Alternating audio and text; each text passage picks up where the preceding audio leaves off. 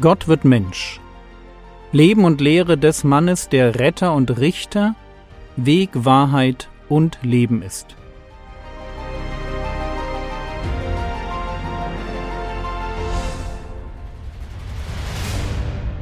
Episode 46 Eine doppelte Beschneidung. Zurück zum Tag der Geburt Jesu. Die Hirten sind gegangen und über Maria wird gesagt, Lukas Kapitel 2, Vers 19 Maria aber bewahrte alle diese Worte und erwog sie in ihrem Herzen. Es sind solche Sätze, die zeigen, wie eng Lukas an seinen Augenzeugen dran war. Für den Fortgang der Geschichte spielt dieser Vers nämlich überhaupt keine Rolle. Es ist nicht mehr als eine ganz persönliche Notiz. Hier wird beschrieben, wie Maria mit dem umging, was sie aus dem Mund der Hirten gehört hatte. Von Josef ist übrigens keine Rede mehr. Ganz genau so, wie man es erwarten würde, wenn Lukas persönlich mit Maria geredet hätte und die Ereignisse rund um die Geburt Jesu aus ihrem Mund erzählt bekommen hätte. Aber gehen wir im Leben Jesu einen Schritt weiter. Lukas Kapitel 2, Vers 21. Und als acht Tage vollendet waren, dass man ihn, gemeint ist Jesus, dass man ihn beschneiden sollte, da wurde sein Name Jesus genannt, der von dem Engel genannt worden war, ehe er im Mutterleib empfangen wurde. Hier lernen wir zwei wesentliche Dinge. Erstens, Maria und Josef halten sich an den Auftrag, der ihnen durch einen Engel gegeben wurde. Sie nennen ihren Sohn tatsächlich Jesus. Und Jesus ist die griechische Form des aramäischen Namens Jeshua, der in vielen deutschen Bibeln übrigens mit Josua wiedergegeben wird.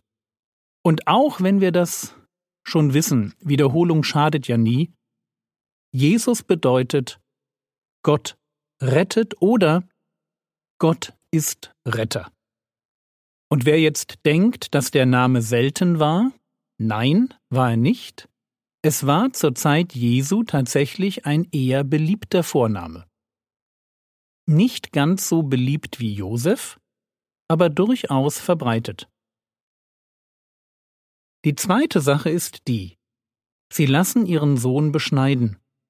Das ist jetzt alles andere als ungewöhnlich. Jesus wird, wie Paulus es später formuliert, unter Gesetz geboren. Galater 4, die Verse 4 und 5. Als aber die Fülle der Zeit kam, sandte Gott seinen Sohn. Geboren von einer Frau, geboren unter dem Gesetz. Gemeint ist das mosaische Gesetz. Geboren unter dem Gesetz, damit er die loskaufte, die unter dem Gesetz waren, damit wir die Sohnschaft empfingen. Gott sendet seinen Sohn, damit wir die Sohnschaft empfangen können. Der Sohn kommt, damit wir, Achtung Bild, damit wir Söhne werden können. Auch Frauen, die sich bekehren, werden zu Söhnen Gottes, weil in dem Bild der Sohnschaft nicht die Idee Beziehung steckt, sondern die Idee Status. In der griechisch-römischen Welt ist der Sohn der Erbe. Damit wir zum Miterben Christi werden können, müssen wir als Söhne in die Familie Gottes aufgenommen werden. Und damit diese Adoption stattfinden kann, deshalb wird Gott Mensch. Geboren von einer Frau, geboren unter dem Gesetz, damit wir, jeder Einzelne, der sich bekehrt, die Sohnschaft empfangen können.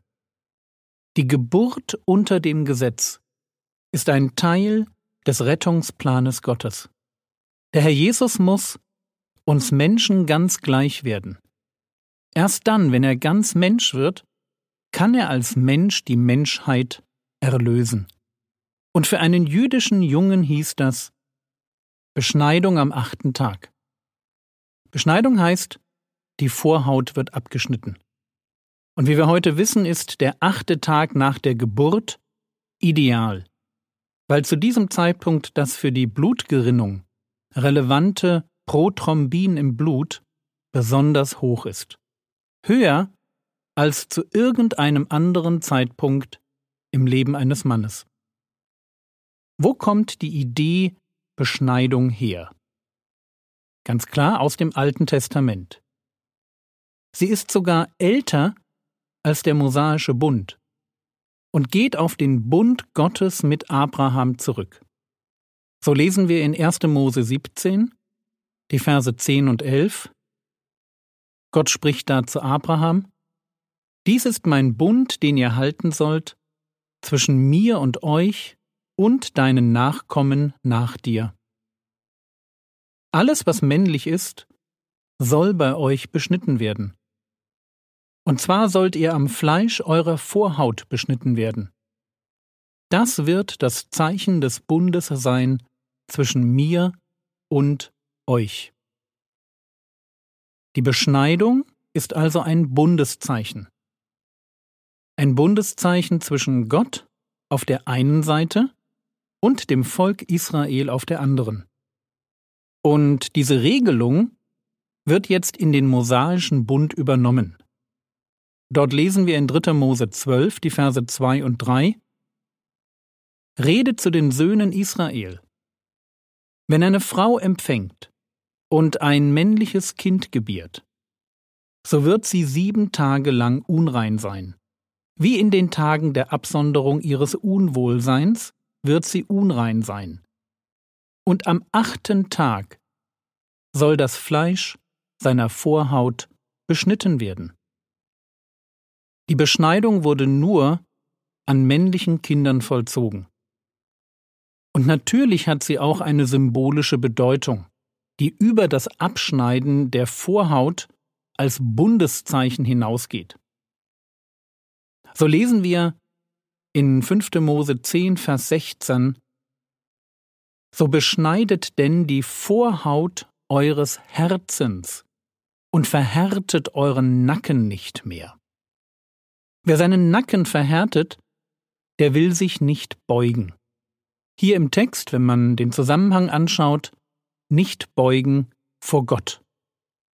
Gott wirft seinem Volk Israel vor, dass sie auf seine Liebe mit Ungehorsam und mit Halsstarrigkeit geantwortet haben. Und damit sollen sie aufhören. Beschneidet die Vorhaut eures Herzens. Das Herz als Ort der Entscheidungen, des Wollens und des Denkens. Und vom Herzen muss etwas abgeschnitten werden. Das ist ein Bild, logisch, oder? Was muss ich loswerden, wenn ich Gott von ganzem Herzen folgen und ihn mit ganzem Herzen lieben will? Naja, ich muss aufhören, hochmütig zu sein, aufhören, besserwisserisch und rebellisch zu sein. Und genau dafür steht das Bild von der Beschneidung des Herzens. So wie einem Baby die Vorhaut entfernt wird, so muss jeder Israelit, übrigens auch die Frauen, dafür sorgen, dass er sein Herz beschneiden lässt. Frage, von wem? Antwort, von Gott selbst. Aber was muss ich tun, damit Gott mein Herz beschneidet? Die Antwort ist, übrigens durch die ganze Bibel hindurch immer dieselbe. Die Antwort lautet Buße. Ich muss Buße tun. Ich muss zu Gott umkehren. Dann wird er mein Herz beschneiden. Das ist jedenfalls genau das, was Gott dem Volk Israel verspricht. Und so lesen wir in 5. Mose 30, die Verse 1, 2 und 6. Und es wird geschehen, wenn alle diese Worte über dich kommen, der Segen und der Fluch. Und du es dir zu Herzen nimmst. Und du umkehrst zum Herrn, deinem Gott, also Buße tust. Ja, und du umkehrst zum Herrn, deinem Gott, und seiner Stimme gehorchst, mit deinem ganzen Herzen und mit deiner ganzen Seele und jetzt folgt eine Liste von Segnungen. Und dann geht es in Vers 6 weiter. Und der Herr dein Gott wird dein Herz und das Herz deiner Nachkommen beschneiden, damit du den Herrn deinen Gott liebst mit deinem ganzen Herzen und mit deiner ganzen Seele. Also Gott beschneidet die Herzen derer, die Buße tun. Kommt uns das irgendwie bekannt vor? Und ich denke ja, denn auch im neuen Bund startet alles mit Buße, mit einer echten Umkehr zu Gott. Und dann beschenkt Gott uns mit einem neuen Herzen. Ich weiß ehrlich gesagt nicht, ob es zwischen dem neuen Herz, das wir durch unsere Buße erhalten, und dem beschnittenen Herzen, das ein Israelit durch seine Bekehrung zu Gott erhielt, einen Unterschied gibt. Ich weiß das nicht. Klar ist jedoch eines, wenn wir mit Gott leben wollen, dann muss ganz tief in uns drin eine Entscheidung fallen. Wir müssen erst etwas loswerden, bevor wir mit Gott leben können. Und das, was wir loswerden müssen, das ist unsere Anti-Haltung, unser Eigensinn, unsere Selbstverliebtheit. Die Beschneidung als Bundeszeichen weist über sich hinaus auf eine grundlegende Voraussetzung für die Begegnung eines Menschen mit Gott. Ich kann Gott nicht als Heuchler oder Opportunist begegnen. Erst muss in mir die Entscheidung fallen, umkehren zu wollen, mit ganzem Herzen und mit ganzer Seele gehorchen zu wollen. Ich muss die ersten Schritte gehen. Und dann kommt Gott mir entgegen, um mich darin zu unterstützen, damit mir das auch wirklich gelingt, nämlich ihn mit ganzem Herzen und mit ganzer Seele zu lieben. Das ist nämlich etwas, was ich nicht aus mir selbst heraus tun kann. Ich kehre zu Gott um, und Gott beschneidet mein Herz und schenkt mir die innere Voraussetzung dafür, ihn mit meinem ganzen Sein lieben und anbeten zu können.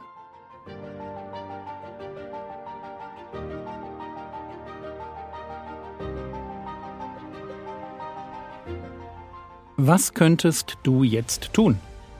Du könntest dir Zeit dafür nehmen, Gott zu danken. Dafür zu danken, dass, Jetzt mal vorausgesetzt, deine Bekehrung ist echt, dafür zu danken, dass du durch den Glauben ein neues, gereinigtes Herz geschenkt bekommen hast. Das war's für heute. Morgen geht es weiter. Das Skript zur Episode findest du auf frogwords.de oder in der App. Der Herr segne dich, erfahre seine Gnade und lebe in seinem Frieden. Amen.